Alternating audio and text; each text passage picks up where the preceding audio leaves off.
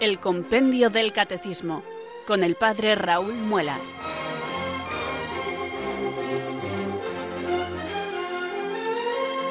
Muy buenas tardes, queridos oyentes de Radio María. Son las 4, las 3 en Canarias. Aquí comienza una nueva edición del programa El Compendio del Catecismo de la Iglesia Católica. Reciban desde Talavera de la Reina un saludo muy cordial del Padre Raúl Muelas, que un día más les habla desde estos micrófonos de Radio María, la radio de la Virgen, la fuerza de la esperanza. Sed todos bienvenidos.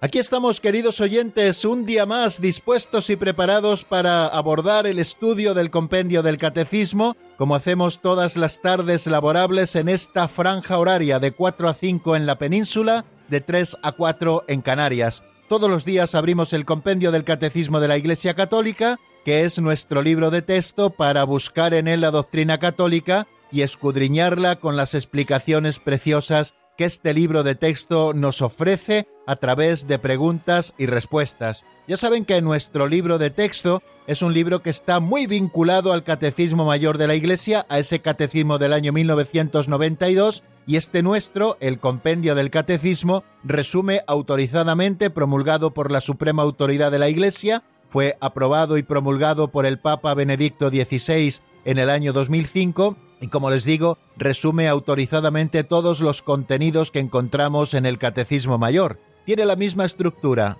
encontramos los mismos contenidos, solo que nos los ofrece con un sistema pedagógico distinto a través de preguntas y respuestas, que es ese sistema clásico en los catecismos de la Iglesia, que favorecen la catequesis y que favorecen también la memorización de los contenidos. Bueno, pues todos los días nosotros nos disponemos abriendo este libro, yo ya lo tengo abierto por la página 195, ahí es donde vamos a continuar. En primer lugar, repasando lo que vimos en nuestro último programa y en segundo lugar, avanzando en doctrina en otros tres o cuatro números según nos vaya dando tiempo. Nos encontramos en la cuarta parte del catecismo que nos habla de la oración cristiana y estamos también en la primera sección de esta cuarta parte que se titula La oración en la vida cristiana. Varios capítulos nos encontramos. El primer capítulo es la revelación de la oración. Hemos visto la revelación de la oración en el Antiguo Testamento, hemos visto también la oración plenamente revelada y realizada en Jesús y también nos hemos asomado a la oración en tiempos de la Iglesia sobre todo estudiando cuáles son esas formas esenciales de oración, como son la bendición, la adoración, la petición, la intercesión, la acción de gracias y también la oración de alabanza. Y en nuestro último programa, queridos oyentes, si ustedes lo recuerdan, comenzamos a estudiar el capítulo segundo donde se trata el tema de la tradición de la oración. Aquí estudiamos las fuentes de la oración, el camino de la oración, que tiene también varios números, y luego nos asomaremos también, y quizá hoy nos dé tiempo a asomarnos al primer número de ese epígrafe titulado Maestros de Oración. Bueno, pues todo esto es lo que tenemos por delante en estos próximos ya 51 minutos de nuestro programa, los que nos quedan por delante, que vamos a ir desgranando poco a poco y con orden como hacemos siempre. Primero rezaremos la oración al Espíritu Santo, porque tenemos que invocar al Espíritu Santo para que Él nos conduzca hasta la verdad plena, esa verdad que nosotros buscamos cada vez que nosotros nos asomamos al compendio del catecismo. Buscamos la verdad para conocerla, conociéndola, amarla y amando esta verdad, pues seguir mejor al Señor, que es de lo que se trata. Bueno amigos, pues si ya están dispuestos y preparados, y tenemos ya todos los elementos encima de la mesa para nuestro estudio, yo les invito a que levemos nuestra plegaria de invocación al Espíritu Santo para que venga sobre nosotros, nos ilumine y nos fortalezca y podamos cumplir con este cometido que se nos encomienda a estas horas de la tarde. Por eso un día más rezamos así. Ven Espíritu Santo, llena los corazones de tus fieles y enciende en ellos el fuego de tu amor. Envía Señor tu Espíritu que renueve la faz de la tierra Oh Dios, que llenaste los corazones de tus fieles con la luz del Espíritu Santo, concédenos que, guiados por el mismo Espíritu, sintamos con rectitud y gocemos siempre de tu consuelo. Por Jesucristo nuestro Señor. Amén.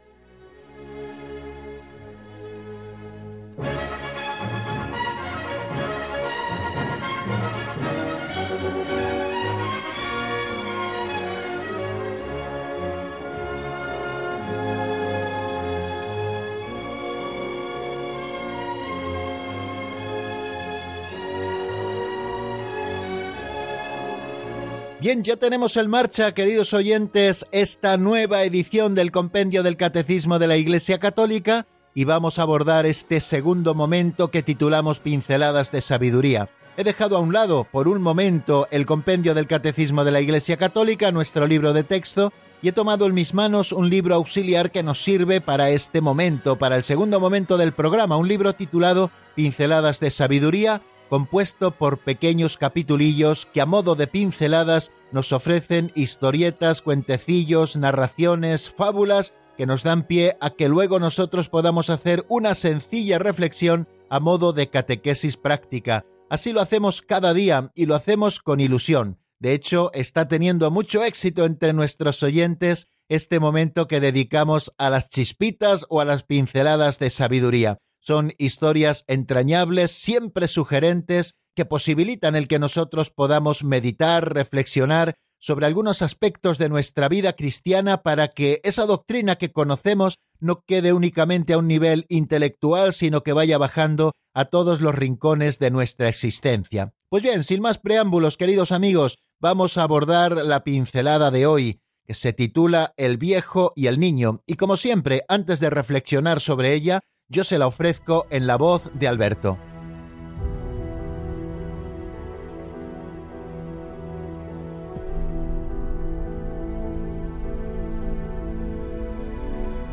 El viejo y el niño.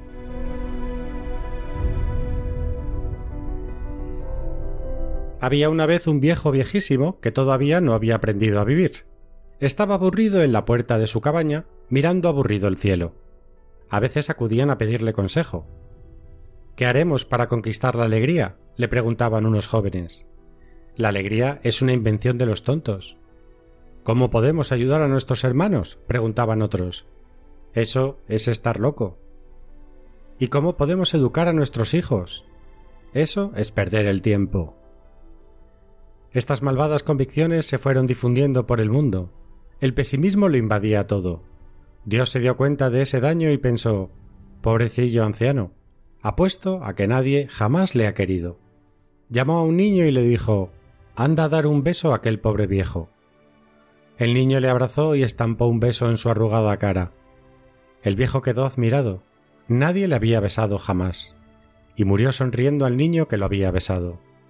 Tú no puedes ser malo porque yo te amo.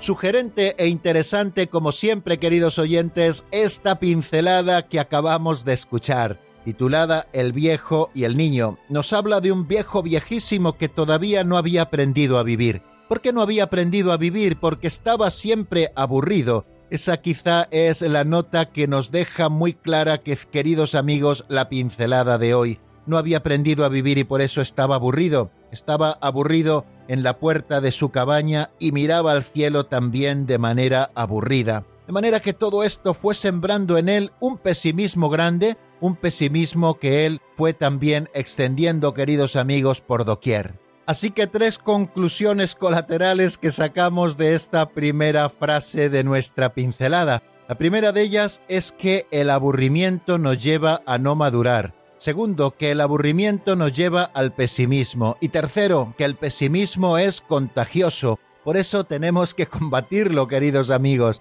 Ese pesimismo y ese aburrimiento que van tantas veces unidos y que nos hacen permanecer siempre casi casi como eternos adolescentes, sin madurar. Bueno, pues este señor, así nos lo cuenta este viejo viejísimo, iba contestando a las preguntas que le hacían los jóvenes buscando en él la sabiduría ¿Qué haremos para conquistar la alegría? Él no creía en la alegría, decía que era una invención de los tontos. ¿Cómo podremos ayudar a nuestros hermanos? Decía el Señor que eso es estar loco. ¿Y cómo educar a nuestros hijos? Eso es perder el tiempo. Bueno, pues como bien nos dice esta pincelada, queridos amigos, ese pesimismo acabó invadiéndolo todo. Y entonces, ¿cómo poner remedio a estas situaciones? En las que a veces también nosotros nos vemos envueltos, nos vemos envueltos también en estas situaciones pesimistas, nos vemos envueltos también muchas veces por el aburrimiento, esto no nos hace madurar y al final a nuestro alrededor acabamos también sembrando ese pesimismo. Y esto, como les digo, tenemos que combatirlo. ¿Cuál es la mejor manera de combatirlo?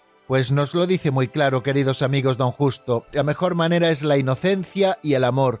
El diálogo es muy importante en la vida, que duda cabe, y tenemos que dialogar los unos con los otros y tratar de convencernos de sobre todo las posturas de las que verdaderamente cada uno de nosotros estamos convencidos. El diálogo es importante, pero no es un diálogo que se convierte en dos monólogos encadenados. Cada uno de los interlocutores al final acaba exponiendo su monólogo sin abrirse a lo que el otro le dice. El diálogo verdadero es aquel que se enriquece con las opiniones o con las intervenciones del otro. El diálogo es importante y tenemos que tratar de convencernos, tenemos que hablar, claro que sí, eso es importantísimo, pero el diálogo no es capaz de resolverlo todo. Las palabras no son capaces en muchísimas ocasiones de resolver los grandes problemas de la vida. Al final los grandes problemas de la vida solo puede resolverlos el amor. Cuando nosotros nos sentimos queridos, eso es capaz de transformar nuestra vida. ¿Cuántos ejemplos podríamos contar hablando del amor humano? De un chico que a lo mejor llevaba una vida disoluta y al enamorarse de una chica buena,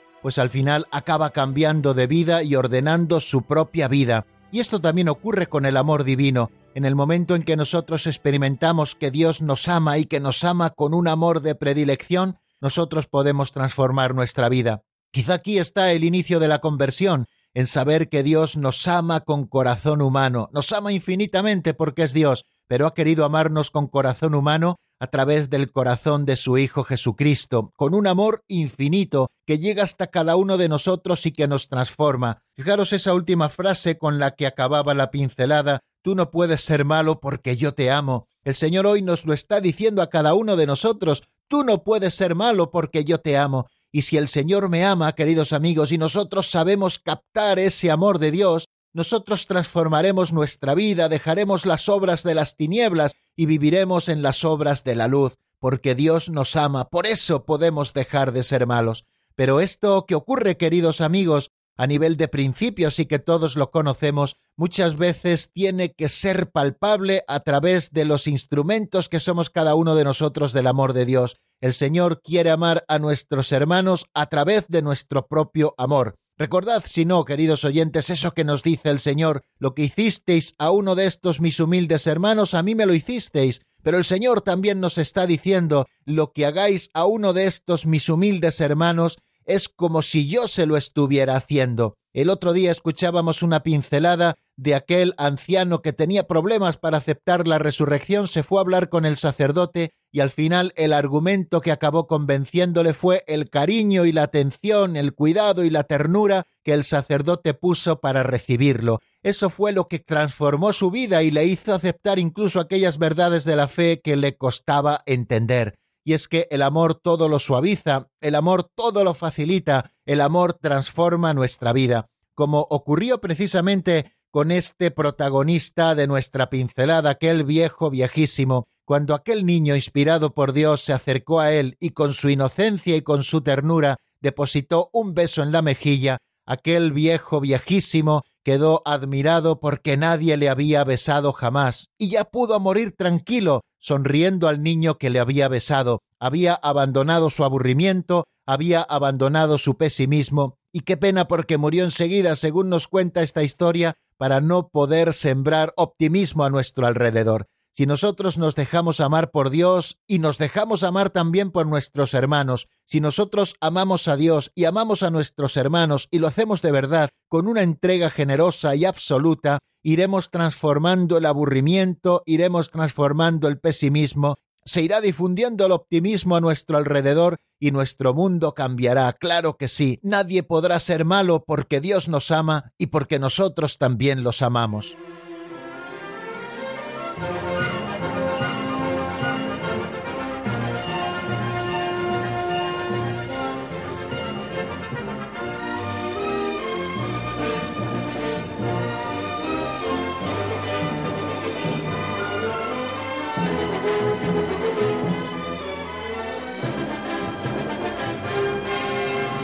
Continuamos, queridos amigos, en la sintonía de Radio María. Les habla el padre Raúl Muelas desde Talavera de la Reina y estamos en este programa que titulamos Compendio del Catecismo de la Iglesia Católica. Vamos a abordar este tercer momento de nuestro programa titulado Repaso de lo visto en la última edición del programa. Si lo recuerdan, en el día de ayer eh, comenzamos a estudiar el capítulo segundo de la sección primera de la cuarta parte del compendio del catecismo, la cuarta parte, como les digo, dedicada a la oración, la primera sección titulada La oración en la vida cristiana y el capítulo segundo que empezamos a estudiar la tradición de la oración.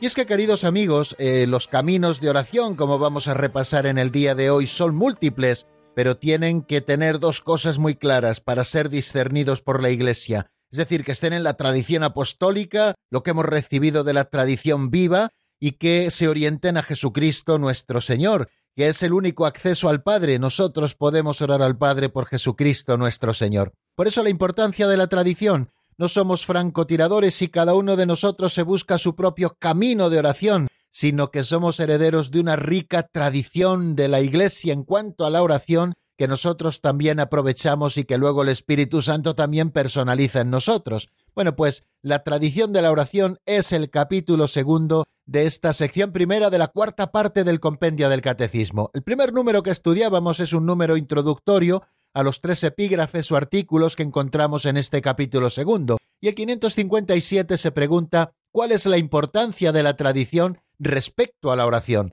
y nos dice que a través de la tradición viva es como en la Iglesia el Espíritu Santo enseña a orar a los hijos de Dios. El Espíritu Santo que siempre está asistiendo a su Iglesia y que viene en nuestra ayuda porque nosotros no sabemos pedir lo que nos conviene, bueno, pues el Espíritu Santo ha enseñado a la Iglesia a orar y sobre todo también a sus hijos a través de esa tradición viva que es un cauce en el que nos llega la palabra de Dios a nosotros. No solamente la palabra de Dios está contenida en la Sagrada Escritura, que es la palabra de Dios escrita, sino que la palabra de Dios también nos llega a través de la tradición viva de la Iglesia. Bueno, pues en esa tradición viva también nos llega a nosotros el modo de orar, la oración cristiana. El Espíritu Santo enseña a la Iglesia a través de la tradición viva a orar y también enseña a cada uno de sus hijos, porque como nos dice, así continúa el 557, la oración no se reduce a la manifestación espontánea de un impulso interior, sino que implica contemplación, estudio y comprensión de las realidades espirituales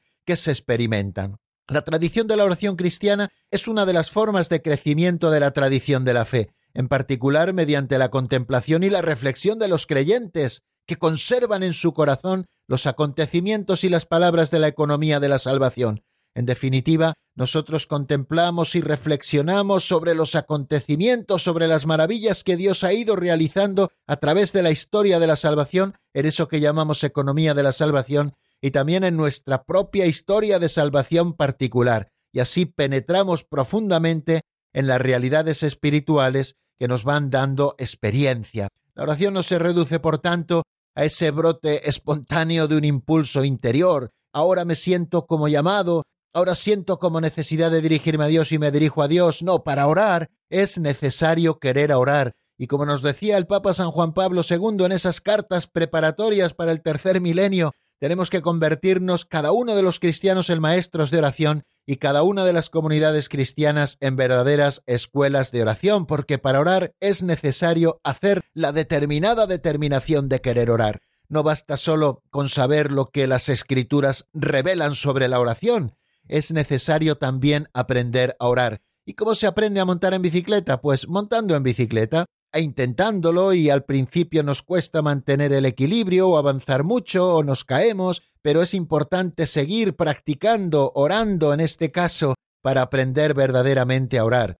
Y para aprender a orar contamos con una transmisión viva que nos llega a través de la sagrada tradición en la que el Espíritu Santo, en la Iglesia creyente y orante, nos enseña a orar a los hijos de Dios. Por eso es tan importante la tradición con respecto a la oración. Luego ya nos asomábamos al primero de los artículos de este capítulo segundo, que nos habla de las fuentes de oración. Solo le dedica un número a las fuentes de oración. Es el 558. ¿Qué es lo que se pregunta ese número? ¿Cuáles son las fuentes de la oración cristiana? ¿Y qué es lo que nos dice como explicación? Las fuentes de la oración cristiana son la palabra de Dios, la primera de todas, que nos transmite la ciencia suprema de Cristo, como nos dice la carta a los filipenses en el capítulo 3, versículo 8. Otra fuente de la oración cristiana es la liturgia de la Iglesia, que anuncia, actualiza y comunica el misterio de la salvación. Nosotros tenemos que tener la liturgia de la Iglesia como una de las fuentes para orar. ¿Dónde encontramos no solo materia para nuestra oración, sino dónde se fundamenta nuestra oración? También en la liturgia de la Iglesia, que se eleva al Padre por Cristo en el Espíritu y comunica y actualiza el misterio de la salvación. También otra fuente son las virtudes teologales, la fe, la esperanza y la caridad. Son fuentes para la oración cristiana. Y por último también las situaciones cotidianas, lo que el Catecismo Mayor llama el hoy, porque en esas situaciones de cada día nosotros podemos y debemos encontrar a Dios. Ahí se nos ofrecía también en un recuadro azul una frase preciosa de San Juan María Vianney, el santo cura de Ars, donde se dice Te amo Señor, y la única gracia que te pido es amarte eternamente. Dios mío, si mi lengua no puede decir en todos los momentos que te amo, quiero que mi corazón te lo repita cada vez que respiro. Bueno, pues estas son las fuentes de oración. Nos dice el Catecismo Mayor para introducirnos este tema que el Espíritu Santo es el agua viva que en el corazón orante brota para la vida eterna, emulando esas palabras del Señor a la samaritana. El Espíritu Santo es quien nos enseña a recogerla en la misma fuente que es Cristo. Pues bien, en la vida cristiana hay manantiales donde Cristo nos espera para darnos a beber el Espíritu Santo. ¿Cuáles son esas fuentes? Pues esas que hemos escuchado, la palabra de Dios. La Iglesia siempre ha recomendado con insistencia que todos sus fieles cudamos a la lectura asidua de la Escritura para que adquiramos la ciencia suprema de Jesucristo, como les decía a propósito de esa cita de la carta a los filipenses en el capítulo 3. Recordemos que la lectura de la Sagrada Escritura debe acompañar siempre la oración para que se realice el diálogo de Dios con el hombre, pues a Dios hablamos cuando oramos y a Dios escuchamos cuando leemos sus palabras. Esta es una cita de San Ambrosio de Milán preciosa. A Dios hablamos cuando oramos y a Dios como le escuchamos, que también nos habla, pues le escuchamos cuando leemos sus palabras que están contenidas en la Sagrada Escritura, que es la palabra de Dios escrita. De hecho, la Iglesia siempre ha recomendado desde el principio orar con la palabra de Dios, y sobre todo en la tradición monástica, esta lectura orante de la palabra de Dios se ha llamado lección divina, que también a nosotros se nos invita a practicarla, es decir, orar profundizando en la palabra de Dios porque allí Dios nos está hablando. Los padres espirituales, parafraseando a Mateo 7:7, resumen así las disposiciones del corazón alimentado por la palabra de Dios en la oración. Buscad leyendo y encontraréis meditando, llamad orando y se os abrirá por la contemplación. Otra de las fuentes es la liturgia de la Iglesia. La misión de Cristo y del Espíritu Santo que en la liturgia sacramental de la Iglesia anuncia, actualiza y comunica el misterio de la salvación se continúa en el corazón del que ora. En momentos puntuales, cuando la Iglesia celebra su liturgia, cada uno de los fieles y toda la Iglesia está anunciando, actualizando y comunicando el misterio salvador de Cristo, como nosotros recibimos hoy la salvación a través de los sacramentos. Bueno, pues esta acción salvadora de Dios continúa en el corazón del que ora desde la liturgia. Los padres espirituales comparan a veces el corazón a un altar, la oración interioriza y asimila la liturgia durante y después de la misma. Incluso cuando la oración se vive en lo secreto, siempre es oración de la Iglesia, comunión con la Trinidad Santísima. Otra de las fuentes son las virtudes teologales. Ofrece el Catecismo Mayor de la Iglesia una explicación preciosa. Dice que se entra en la oración como se entra en la liturgia por la puerta estrecha de la fe. Aquí tenemos ya representada la fe necesaria como fuente también para la oración a través de los signos de su presencia, es el rostro del Señor lo que buscamos y deseamos, es su palabra lo que queremos escuchar y aguardar. Y el Espíritu Santo nos enseña a celebrar la liturgia esperando el retorno de Cristo. Ven la esperanza. Y el Espíritu Santo nos educa para orar en la esperanza. E inversamente la oración de la Iglesia y la oración personal alimentan en nosotros la esperanza. Y la esperanza no falla porque el amor de Dios ha sido derramado en nuestros corazones por el Espíritu Santo que se nos ha dado. La oración formada en la vida litúrgica saca todo el amor con el que somos amados en Cristo y que nos permite responder amando como Él nos ha amado. El amor es la fuente de la oración. Quien bebe de ella alcanza la cumbre de la oración. Y también otra de las fuentes, queridos amigos, es el hoy, lo que ese número 558 llama situaciones cotidianas. También es una fuente porque tenemos que encontrar en esas situaciones cotidianas a Dios, porque Dios sale a nuestro encuentro en cada hombre y en cada acontecimiento, como nos dice ese documento del Concilio Vaticano II. Y nosotros aprendemos a orar en ciertos momentos escuchando la palabra del Señor, participando también en el misterio pascual, pero debemos orar en todo tiempo y sobre todo en los acontecimientos de cada día, porque su Espíritu se nos ofrece para que brote la oración en cada momento. La enseñanza de Jesús sobre la oración a nuestro Padre está en la misma línea que la de la providencia. El tiempo está en las manos del Padre, lo encontramos en el presente, ni ayer ni mañana, sino hoy. Ojalá escuchéis hoy su voz no endurezcáis el corazón, como nos recomienda el Salmo 95. Por tanto, orar en los acontecimientos de cada día y de cada instante es uno de los secretos del reino revelado a los pequeños, a los servidores de Cristo, a los pobres de las bienaventuranzas. Por eso tenemos que hacernos pequeños, humildes, para saber orar en cada momento y en cada acontecimiento de la vida. Y es justo y es bueno orar para que la venida del reino de la justicia y de la paz influya en la marcha de la historia, pero también es importante impregnar de oración las humildes situaciones cotidianas. Todas las formas de oración pueden ser la levadura con la que el Señor compara el reino.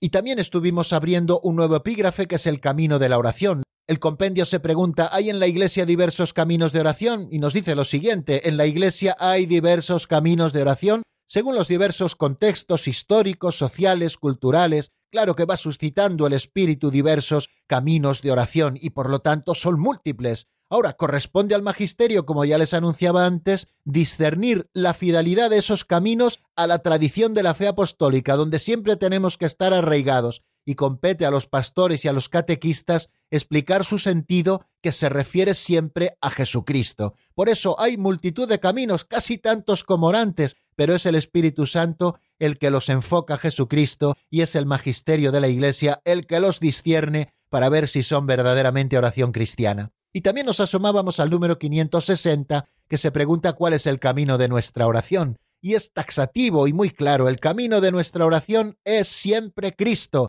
porque la oración se dirige a Dios nuestro Padre, pero llega a Él solo si al menos implícitamente oramos en el nombre de Jesús. La humanidad de Cristo, por tanto, es la única vía por la que el Espíritu Santo nos enseña a orar a Dios nuestro Padre. Por esto las oraciones litúrgicas concluyen con la fórmula por Jesucristo nuestro Señor. Quédenos muy claro esto, queridos amigos, no hay otro camino de oración cristiana que Cristo. Vamos a dejarnos de todas esas novedades venidas de la New Age o de religiones orientales, el único camino de la meditación, de la oración verdaderamente cristiana es Cristo y lo hagamos comunitariamente o lo hagamos de manera individual, sea oración vocal o sea oración mental u oración interior. Nuestra oración no tiene acceso al Padre más que si oramos en el nombre de Jesús. La santa humanidad de Jesús es, pues, el camino por el que el Espíritu Santo, como hemos escuchado, nos enseña a orar a Dios nuestro Padre. La oración está dirigida principalmente al Padre, nos dice el Catecismo Mayor de la Iglesia.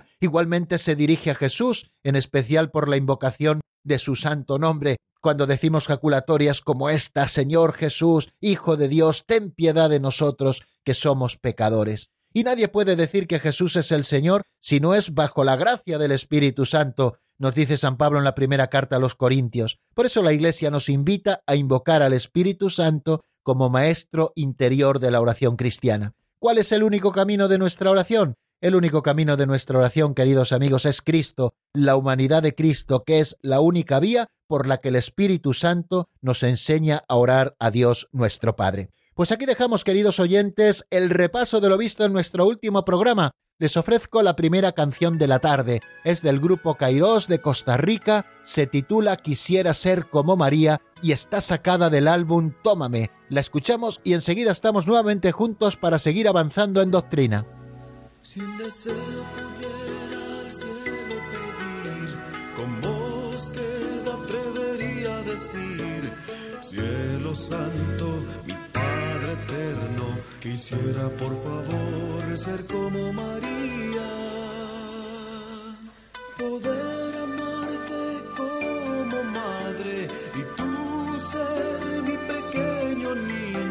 amarte desde antes del vientre arroparte y cuidarte en sencillo pesebre.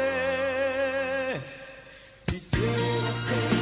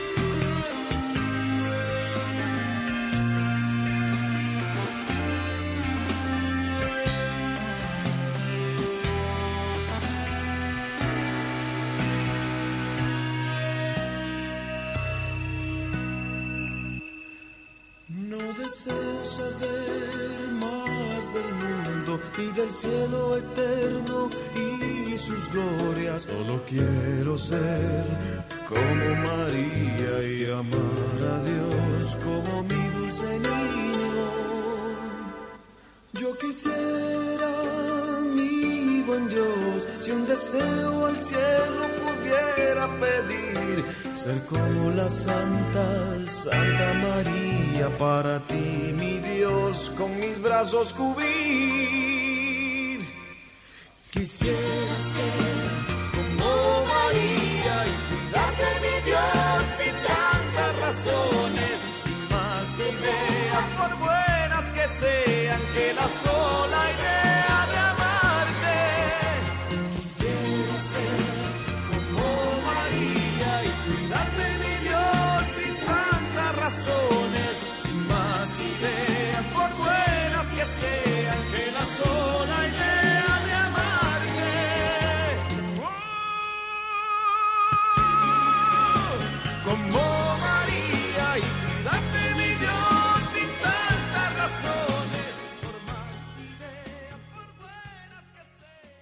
Están escuchando el Compendio del Catecismo con el Padre Raúl Muelas.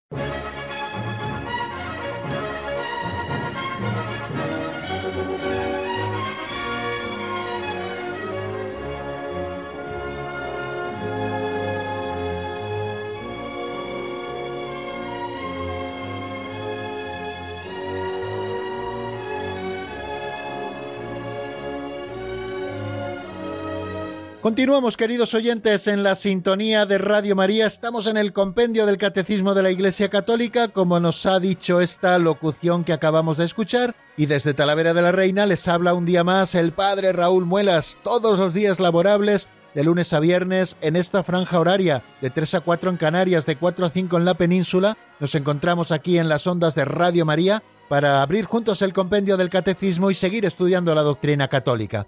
Vamos a abordar ya este cuarto momento del programa que titulamos Avance de Doctrina. Todos los días avanzamos en varios números. El 561 es el siguiente que nos encontramos en nuestro estudio y se pregunta cuál es el papel del Espíritu Santo en la oración. Fijaros si tiene un papel tan importante que Él es el que posibilita que nosotros podamos acceder a la humanidad de Cristo para que nuestra oración llegue al Padre. Un papel importantísimo, pero no les adelanto más datos. Vamos a escuchar lo que nos dice el compendio en la voz de Marta Jara.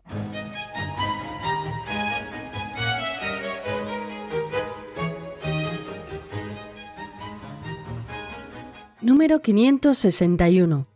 ¿Cuál es el papel del Espíritu Santo en la oración? Puesto que el Espíritu Santo es el maestro interior de la oración cristiana y nosotros no sabemos pedir como conviene, la Iglesia nos exhorta a invocarlo e implorarlo en toda ocasión.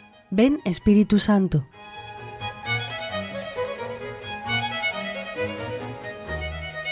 Hemos recordado muchas veces aquí en el compendio del Catecismo de la Iglesia Católica esa cita de 1 Corintios 12, versículo 3, donde se dice que nadie puede decir que Jesús es el Señor si no es por influjo del Espíritu Santo. O sea que cada vez que en la oración nos dirigimos a Jesús, es el Espíritu Santo quien con su gracia preveniente nos atrae al camino de la oración. Es el Espíritu Santo el gran artífice de nuestro camino de oración, por tanto, puesto que Él nos enseña a orar recordándonos a Cristo, ¿cómo no dirigirnos también a Él orando? Por eso la Iglesia nos invita a implorar todos los días al Espíritu Santo, especialmente al comenzar y al terminar cualquier acción importante. Recuerden, queridos amigos, que todos los días nosotros, cuando empezamos el compendio del Catecismo de la Iglesia Católica, siempre decimos esa preciosa oración, ven Espíritu Santo, llena los corazones de tus fieles y enciende en ellos el fuego de tu amor. Envía, Señor, tu Espíritu que renueve la faz de la tierra.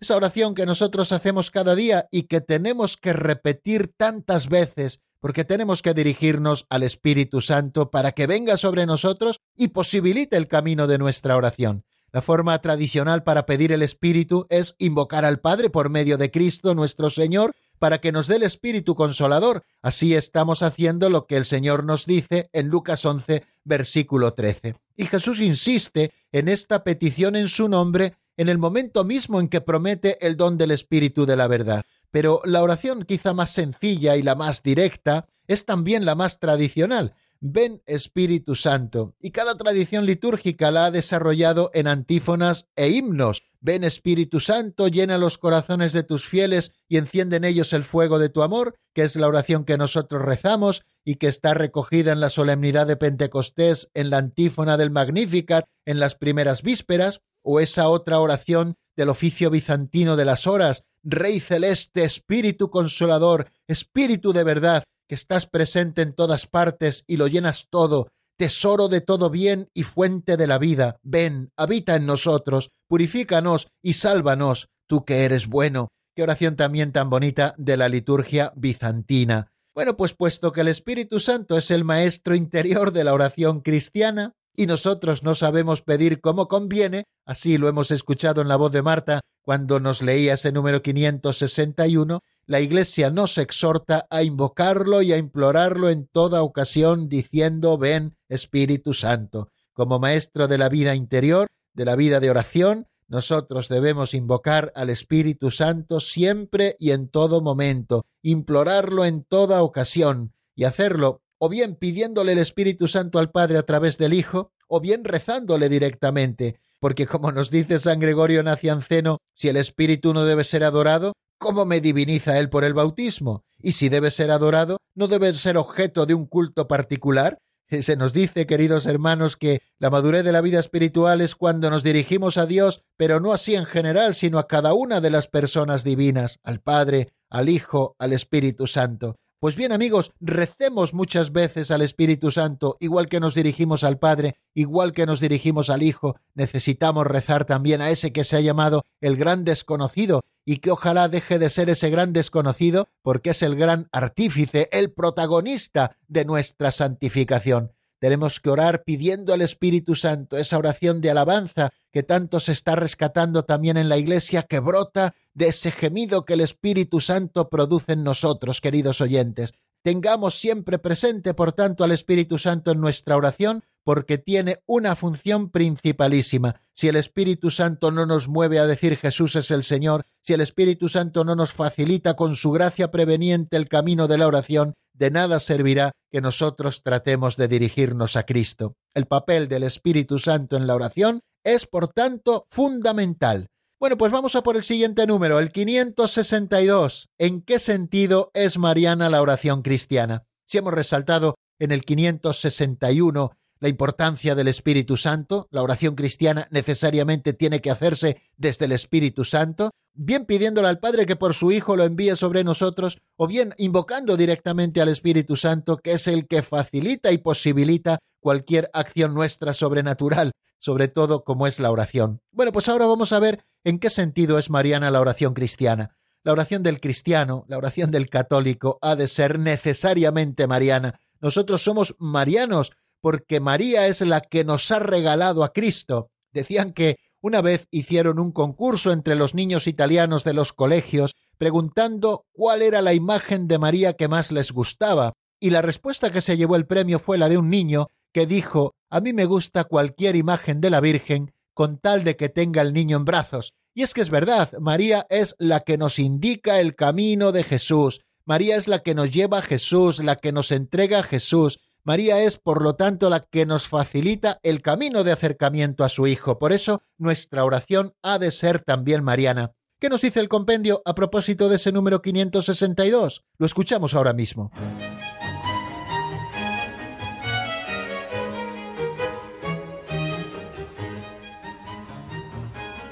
Número 562. ¿En qué sentido es mariana la oración cristiana? En virtud de la singular cooperación de María con la acción del Espíritu Santo, la Iglesia ama rezar a María y orar con María, la orante perfecta, para alabar e invocar con ella al Señor, pues María en efecto nos muestra el camino que es su Hijo, el único mediador.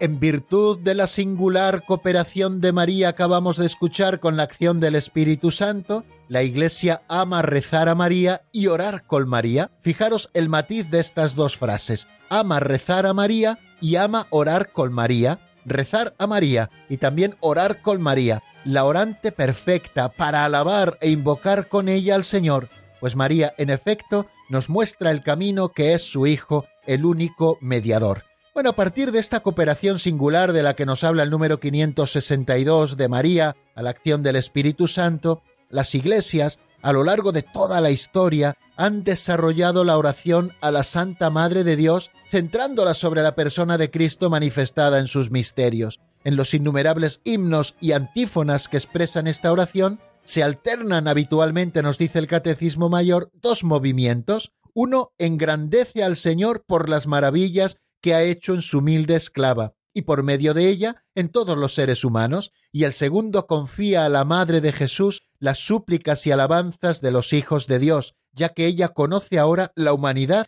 que en ella ha sido desposada por el Hijo de Dios. O sea que la Iglesia ama rezar a María. ¿Cuántas oraciones le dirigimos a María? Especialmente, quizá la más importante es la oración del Ave María, también la oración de la Salve, otras antífonas, acordaos, oh piadosísima Virgen María, son oraciones que rezamos directamente a María, pero también la Iglesia ama orar con María, porque María es la medianera universal de todas las gracias. Con ella se nos facilita también el camino de la oración, porque si al final la única fuente de nuestra oración, como hemos dicho, es Cristo, María nos muestra el camino, que es su Hijo, que es el único mediador, y ella aparece junto a su Hijo como medianera universal de todas las gracias. En la oración, el Espíritu Santo nos une a la persona del Hijo único en la humanidad glorificada. Por medio de ella y en ella, de esta humanidad glorificada de Cristo, nuestra oración filial nos pone en comunión en la Iglesia con la Madre de Jesús. Y desde el sí que María dio por la fe en la Anunciación y que fue manteniendo sin vacilar todos los momentos de su vida hasta llegar al pie de la cruz, la maternidad de María se extiende desde entonces a los hermanos y a las hermanas de su Hijo, que como nos dice Lumen Gentium, son peregrinos todavía y que están ante los peligros y las miserias. Jesús, el único mediador, es el camino de nuestra oración, y María su madre y nuestra madre es pura transparencia de él. María muestra el camino, es su signo, según la iconografía tradicional que aparece tanto en Oriente como en Occidente.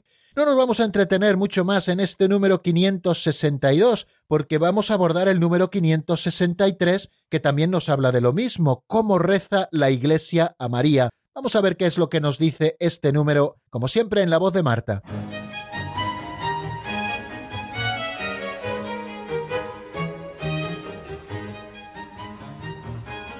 Número 563. ¿Cómo reza la Iglesia a María?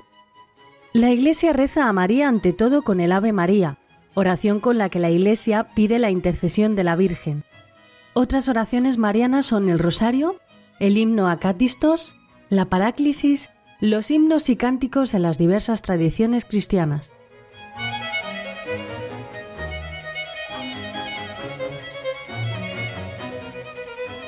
La Iglesia reza María ante todo con el Ave María, esa oración preciosa que no se cae de nuestros labios o que no ha de caerse de nuestros labios, porque siempre la tenemos que estar recitando. Esa oración preciosa. La Iglesia reza María ante todo, nos dice el compendio, como hemos escuchado, con el Ave María, oración con la que la Iglesia pide la intercesión de la Virgen. Otras oraciones marianas son el rosario, el himno a Cacistos, la paráclisis, los himnos y cánticos de las diversas tradiciones cristianas. Bueno, hay muchas oraciones, queridos amigos, en la Iglesia. Aquí nos habla de varias. Yo me gustaría centrarme tanto en el rosario, esa oración siempre antigua y siempre nueva, vinculada sobre todo a la Iglesia de Occidente, y el himno a Cácistos, vinculado principalmente a la Iglesia bizantina, a la Iglesia oriental, también la paráclisis y otros himnos y cánticos que existen en diversas tradiciones cristianas para rezar a María. Pero ante todo tenemos una oración que es, digamos, como la oración principal para dirigirnos a nuestra Madre, que es el Ave María, que tiene toda una primera parte que es bíblica, sacada del Nuevo Testamento, del Evangelio, y toda una segunda parte en la que nosotros pedimos la intercesión de la Virgen. Dios te salve María, esas fueron las palabras del ángel. Alégrate María. El saludo del ángel Gabriel es el que abre la oración del Ave María. Es Dios mismo quien por mediación de su ángel saluda a María, y nuestra oración se atreve a recoger el saludo a María con la mirada que Dios ha puesto sobre su humilde esclava y alegrarnos con el gozo que Dios encuentra en ella. Llena eres de gracia, el Señor es contigo. Las dos palabras del saludo del ángel se aclaran mutuamente. María es la llena de gracia porque el Señor está con ella. La gracia de la que está colmada es la presencia de aquel que es la fuente de toda gracia. Alégrate, hija de Jerusalén, el Señor está en ti. María, en quien va a habitar el Señor, es en persona la hija de Sión, el arca de la alianza, el lugar donde reside la gloria de Dios. Ella es la morada de Dios entre los hombres, llena de gracia, se ha dado toda al que viene a habitar en ella y al que entregará al mundo. Fijaros qué palabras tan bonitas cuando recitamos el Ave María. Bendita tú eres entre todas las mujeres, y bendito es el fruto de tu vientre, Jesús. Después de que el ángel saluda a María, nosotros hacemos nuestro el saludo de Isabel, que llena del Espíritu Santo es la primera en la larga serie de las generaciones que llaman bienaventurada María, bienaventurada la que ha creído. María es bendita entre todas las mujeres, porque ha creído en el cumplimiento de la palabra del Señor. Abraham, por su fe, se convirtió en bendición para todas las naciones de la tierra, y por su fe María vino a ser la madre de los creyentes, gracias a la cual todas las naciones de la tierra reciben aquel que es la bendición misma de Dios, Jesús, el fruto bendito de su vientre.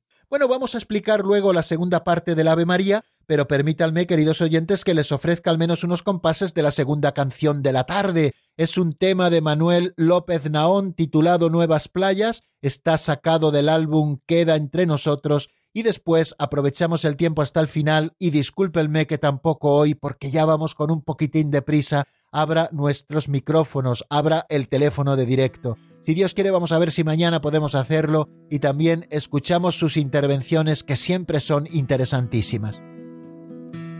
En este mar navego y cantando vengo hacia las nuevas playas hoy.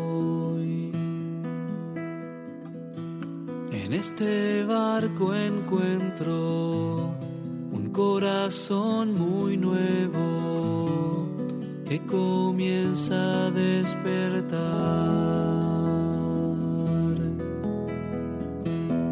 Y su madero vuelo es agua y sal y el viento se lleva mi respirar. Y su bandera el rostro que refleja la fuerza de la vida.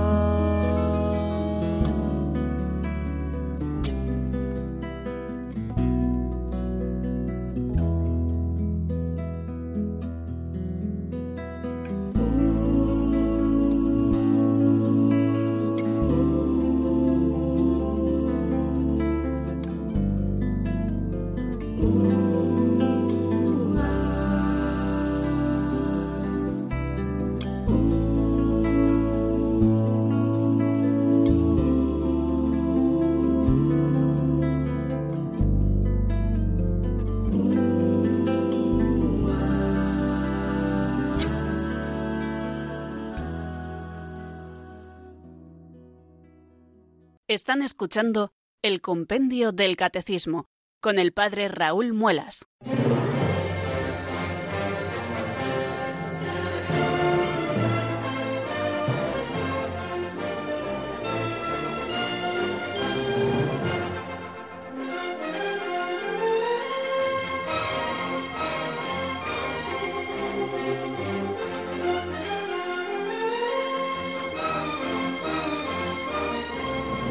Ya nos va quedando poco tiempo del programa de hoy, queridos amigos, pero nos queda explicar esa segunda parte del Ave María y estamos tomando casi textualmente lo que nos dice el Catecismo Mayor de la Iglesia, sobre todo en esos números desde el 2676 hasta el 2677, esos dos números donde se nos explica esta oración del Ave María el Ave María que es ante todo la oración con la que la Iglesia reza a su Madre y Madre de Dios. Santa María, Madre de Dios, ruega por nosotros. Si antes decíamos que con Santa Isabel nos maravillamos y decimos, ¿de dónde a mí que la Madre de mi Señor venga a mí? Porque nos da a Jesús su Hijo, María es Madre de Dios y también es Madre nuestra y podemos confiarle todos nuestros cuidados y nuestras peticiones. Ora por nosotros, como oró por sí misma, hágase el mí según tu palabra, y confiándonos a su oración, nos abandonamos con ella en la voluntad de Dios, hágase tu voluntad. Santa María, Madre de Dios,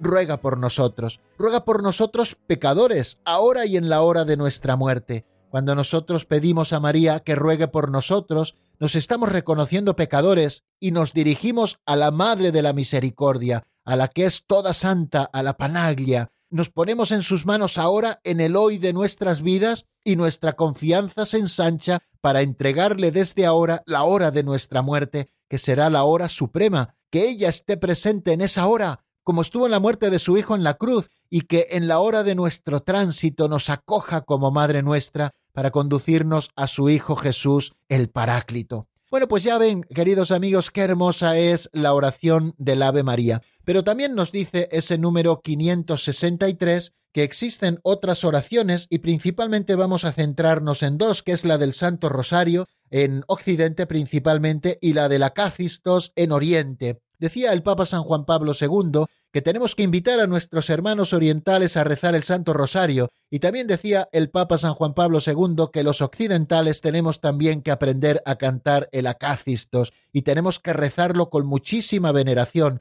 porque es un himno tan hermoso, tan antiguo también, del siglo IV viene de la Iglesia, ¿no? Pues que tenemos que aprovecharnos todos de él, de manera que este intercambio de oraciones a Santa María nos aprovecharán perfectamente a todos. El rosario es la meditación del misterio de Cristo a través de los distintos misterios de su vida en los que estuvo presente su madre. Es contemplar el misterio de Cristo de la mano de Santa María. Por eso, ese modo que tenemos de rezarlo, enunciamos el misterio, hacemos un momentito de silencio para meditar en él, después rezamos el Padre Nuestro, después las diez Ave Marías, que es como si estuviéramos de la mano de Santa María meditando ese misterio, y después el Gloria como esa doxología en la que damos gloria al Padre, al Hijo y al Espíritu Santo, también asidos de la mano de nuestra Madre. Esto es el Rosario, una oración que tenemos que redescubrir siempre y que en Radio María nos acompaña todos los días en múltiples ocasiones. ¿Por qué? Porque tenemos que aprender a rezar el Rosario y que sea esa cadenilla que nos una siempre al cielo, contemplación del misterio de Cristo a través de los distintos misterios de la vida del Señor, tanto los misterios gozosos como los misterios luminosos, los dolorosos y los gloriosos, de la mano de Santa María. María es la que nos enseña a contemplar el rostro de Cristo. Ella, que siempre dio vueltas a todo lo que vivió, daba vueltas en su corazón, nos enseña cómo contemplar ese rostro de su Hijo amado y Señor nuestro Jesucristo. Y el himno Acacistos se remonta a la costumbre de glosar el Evangelio de la Anunciación por parte de los padres del siglo IV en sus homilías, repitiendo con énfasis el saludo del ángel a la Madre de Dios. La época de su composición hay que fijarla más o menos en el siglo V, en el ambiente de fervor mariano suscitado por la proclamación del dogma de la maternidad divina en Éfeso en el año 431 y en Calcedonia en el año 451. Su autor sigue siendo incierto, no obstante, algunos quieren atribuirlo al gran poeta romano el Melodioso. Eh, el himno Acacistos se llama así porque se recita en pie y no sentados, como de pie se escucha también el Evangelio en el que se inspira. Es junto con la Paráclisis a la Madre de Dios uno de los himnos marianos más célebres de la Iglesia bizantina. Tiene una hermosa arquitectura en forma de acróstico con 24 estrofas, ya que cada una de las estrofas empieza por orden con una de las 24 letras del alfabeto griego. El himno está dividido en dos secciones, una evangélica narrativa y otra teológica doctrinal, de dos estrofas cada una. Todo tiene un denso contenido cristológico y mariano, con un lenguaje simbólico de alto valor poético. Yo les invito, queridos amigos, a que si no conocen este himno de la liturgia bizantina, el Acacistos, pues eh, se acerquen a YouTube, por ejemplo, para ver alguna interpretación o lo busquen para poderlo leer tranquilamente, porque verdaderamente es precioso. Por ponerles un ejemplo, aquí en mi parroquia, el coro de la misma lo canta dos veces al año con mucha asistencia de los fieles, y nos unimos también al culto a la Santísima Madre de Dios con ese otro pulmón de la Iglesia que es Oriente. Rezamos el rosario todos los días y de vez en cuando también recitamos o cantamos el Acacistos. Pues queridos amigos, aquí dejamos nuestro programa de hoy, no tenemos tiempo para más. Él les emplazó a mañana en el mismo lugar y a la misma hora, a las 4 de la tarde, en la península, a las 3 en Canarias, aquí en Radio María. La bendición de Dios Todopoderoso, Padre, Hijo y Espíritu Santo, descienda sobre vosotros y permanezca para siempre. Amén. Hasta mañana, si Dios quiere, amigos.